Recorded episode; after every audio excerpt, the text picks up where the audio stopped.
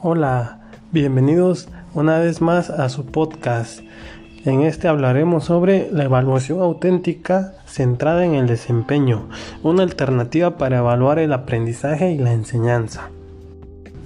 En la perspectiva situada, la enseñanza se organiza en torno a las actividades auténticas y la evaluación requiere guardar congruencia con ellas, de tal manera que también existe una evaluación auténtica en palabras de Hernán Aschabecher y Winters, este tipo de evaluación se caracteriza porque demanda que los aprendizajes se resuelvan activamente mediante las tareas complejas y auténticas, mientras también al mismo tiempo usan conocimientos previos. También pone en marcha el aprendizaje reciente y las habilidades relevantes para la solución de problemas reales.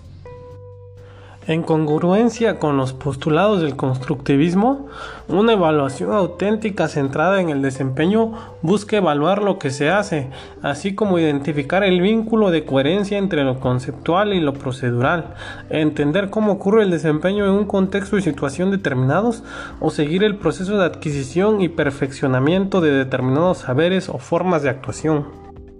Para que la evaluación auténtica sea efectiva, se requiere que los criterios y los estándares se vinculen directamente al tipo y nivel de trabajo que pueden desarrollar los alumnos.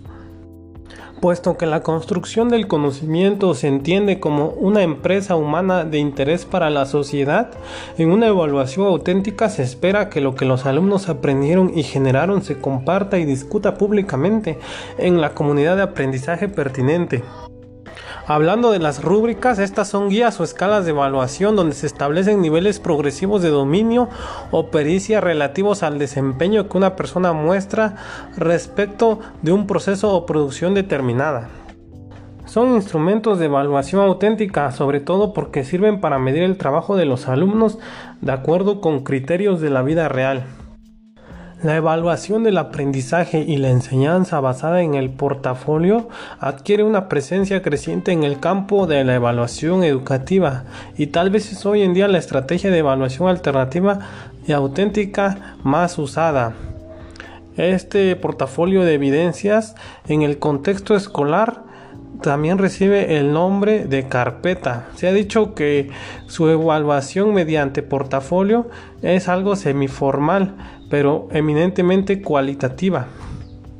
La evaluación mediante portafolio es una evaluación del desempeño y en determinadas situaciones se convierte en una evaluación auténtica debemos de saber que el portafolio del alumno no es solo una forma de evaluación del aprendizaje, sino que puede emplearse como un instrumento de reflexión de la propia práctica docente y como pauta que permita plantear cambios para mejorar la enseñanza y subsanar deficiencias en los alumnos.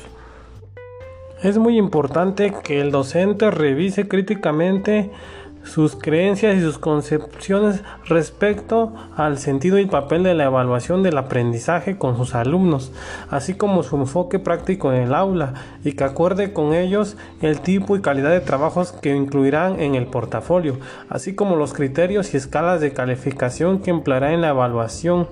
Define este sistema como supervisión y retroalimentación que empleará con ellos. Se debe resaltar que la equidad en la evaluación no solo se asegura mediante los instrumentos o pruebas, sino que abarca en su conjunto las creencias y prácticas educativas vinculadas al currículo, la instrucción y la profesionalización del docente. Tanto en el caso del portafolios como en de las rúbricas o de otros instrumentos de evaluación auténtica, se afirma que lo que se pretende es proponer indicadores que integren elementos de autoevaluación y reflexión. También es importante que el evaluador tenga claros los alcances y límites de la evaluación auténtica centrada en el desempeño para aprovecharla y situarla convenientemente. Es crucial que los profesores y los alumnos entiendan cómo y para qué se va a emplear el portafolio, su estructura, métodos de evaluación y calificación. Por otro lado, si no hay acuerdos y estándares apropiados o si no se capacita apropiadamente a los profesores para diseñar y calificar este tipo de instrumentos o a los alumnos a autoevaluarse, es muy probable que se genere controversia y conflicto en el proceso de evaluación. Todo esto nos indica que es necesario conducir investigación de diversa índole acerca del diseño y empleo de los instrumentos de evaluación educativa auténtica basados en el desempeño, para asegurar que su aplicación y eventual calificación sea justa, eficiente y efectiva, para que no exista duda de que es tan fiable como otros instrumentos de evaluación y para que su empleo se inserte en políticas y prácticas éticas apropiadas en la educación.